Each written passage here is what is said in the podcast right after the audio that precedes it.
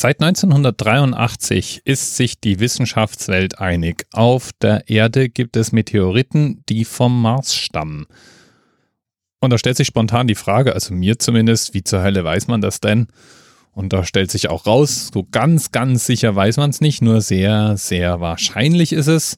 Denn wir haben Messungen der Marsatmosphäre von verschiedenen Marssonden. Und die Atmosphäre spielt beim Bilden von diversen Einschlüssen in Gestein eine entscheidende Rolle. Was man auf jeden Fall immer feststellen kann, ist, ob Gestein von der Erde stammt. Das kann man feststellen, indem man Altersbestimmungen vornimmt und die generelle Zusammensetzung untersucht.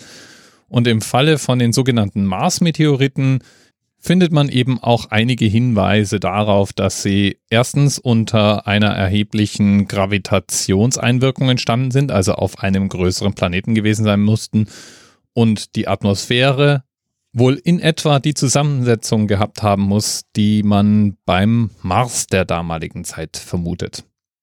Wie kommen jetzt überhaupt Mars-Meteoriten auf unseren Planeten? Das ist auch tatsächlich gar nicht so schwer zu erklären, denn es schlagen ja auf den Planeten des Sonnensystems immer wieder Meteoriten ein. Himmelskörper, die andere Himmelskörper treffen. Das ist auch eine direkte Wirkung des Gravitationsfelds der Sonne, die kontinuierlich Körper anzieht und manche dieser Körper treffen dann eben auf unsere Planeten. Und wenn eben solche Einschläge bei Mars oder anderen Planeten stattfinden, dann spritzt sozusagen Material ins Weltall. Und manches davon geht dann auf den anderen Planeten nieder. So kamen wir eben auch zu unseren Mars-Meteoriten. In die Presse kommen diese Meteoriten immer dann, wenn Spuren möglichen frühen Marslebens gefunden werden. So gibt es immer mal wieder Untersuchungen solcher Steine, die Strukturen finden, die zumindest irdischen Bakterien jetzt nicht unähnlich wären. Und deswegen geht die Kontroverse weiter, ob es denn belegterweise auf dem Mars vielleicht irgendwann mal Leben gegeben hat oder Leben geben könnte. Überhaupt ist es ja auch eine beliebte Theorie, dass sich das Leben im Universum vielleicht auch mit Hilfe von solchen Einschlägen fortpflanzen könnte.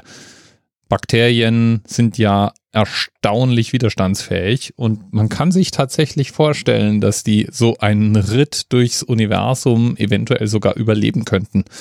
Vielleicht ist also der Mars lebendiger oder war lebendiger, als er so den Anschein hat. Und vielleicht sind wir ja irgendwie alle miteinander verwandt.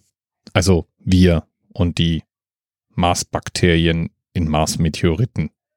Ist jedenfalls durch und durch ein interessantes Thema. Da kann man sich auch noch etwas länger einlesen. Ich kam für die heutige Folge durch NWA 896, einem Meteoriten, der in Marokko gefunden wurde und als Mars-Meteorit eingestuft wurde. Bis bald. TMRS 10, 9, 8. The experience of 47 individual medical officers. Was hier über die Geheimzahl der Illuminaten steht. Und die 23. Und die 5.